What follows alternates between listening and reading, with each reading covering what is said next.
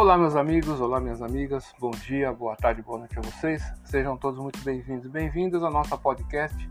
Essa podcast é feita com o Anchor. O Anchor você pode baixar na sua iOS, na sua Play Store. Estávamos, estávamos meio ausente de fazer podcast na última semana, mas vamos retomar as atividades. E vamos ler o Dicionário de Filosofia da Educação, de Christopher Wink e John Gingell, editora Contexto. Chegamos na no verbete 46, Educação Compensatória. Eu fico muito feliz e agradecido a você né, que acompanha esse canal. Muito obrigado, você que é inscrito. Se você faz inscrição no Anchor, automaticamente as suas podcasts serão publicadas lá no Spotify, porque o Spotify comprou o Anchor. E sabemos que tem pessoas que, por alguma maneira, perderam a visão, né? E a podcast é uma maneira dessas pessoas ouvirem. Né? Muitas pessoas não têm acesso ao braille, né? Então a podcast é uma alternativa. E outras pessoas que gostam de escutar também. Gostaria de mandar um grande beijo para minha amada Elisângela, um beijão para o meu amado filho, mano, o papai te ama de montão. Hoje é dia 31, né? 31 de outubro de 2020. No meu relógio são exatamente 9 horas e 16 minutos. O mês está acabando, esse ano aqui é um ano à parte, né? Enfim, mas vamos ler o verbete educação compensatória.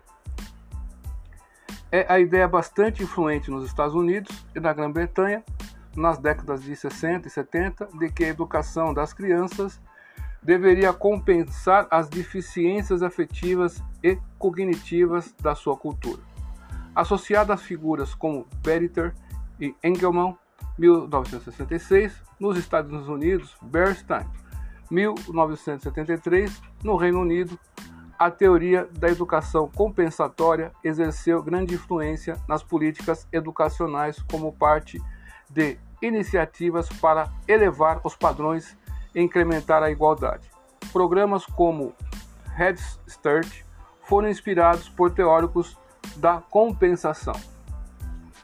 O movimento tinha seus críticos. A primeira linha de questionamento, que em muito devia a Lobvor, 1972, atacava o fato de que a ideia da compensação girava em torno de um déficit não existente em crianças das classes sociais menos favorecidas.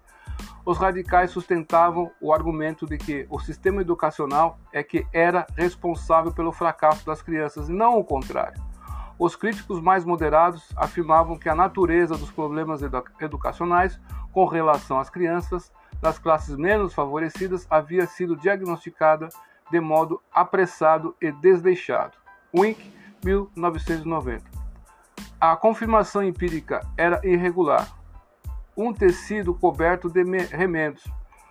Os programas baseados na premissa de que as crianças das classes menos favorecidas padeciam de déficit verbal sofrendo enorme descrédito. Tizard e Hughes, 1984. Por outro lado, estudos longitudinais de, de programas como Head Start indicaram que eles podem, de fato, ter auxiliado os estudantes a evitar problemas práticos em etapas posteriores da vida. O insight do movimento da educação compensatória era o de que poderia existir um descompasso cultural entre expectativas da escola e de cada e de cada. Bryce Hatch, 1983. O perigo de uma abordagem como essa é que encoraja, da parte dos professores, um senso de fatalismo e de baixas expectativas com relação aos estudantes de classe menos favorecida. Os pessimistas extremos acreditam que o desacordo não é cultural, mas genérico e que, portanto, a compensação não é possível. Murray e Herstein, 1994. Bem, meus amigos, minhas amigas, esse verbete aqui, essa, essa, essa palavra aqui, né? Os autores eles conceituam assim. É um assunto muito bacana e você, meu amigo, minha amiga, que faz aí os cursos de licenciatura e pedagogia, você pode pensar nesse tema aqui como uma monografia também. É um estudo muito bacana, muito interessante sobre essa educação compensatória você dá certos suportes a classes menos favorecidas. É válido ou não é válido? Que estudos tem? Então, a princípio, você pode fazer uma coisa superficial e no mestrado ou no doutorado, se você prosseguir com isso, você pode se aprofundar mais diretamente no assunto. É muito bacana isso aqui, muito, muito bacana mesmo. E terminamos aqui o Verbete número 46. Muito obrigado pela sua audiência. Inscreva-se no nosso canal lá no blog de João Maria, Andarilho Tópico, né? Você, essa publicação também vai ficar exposta lá.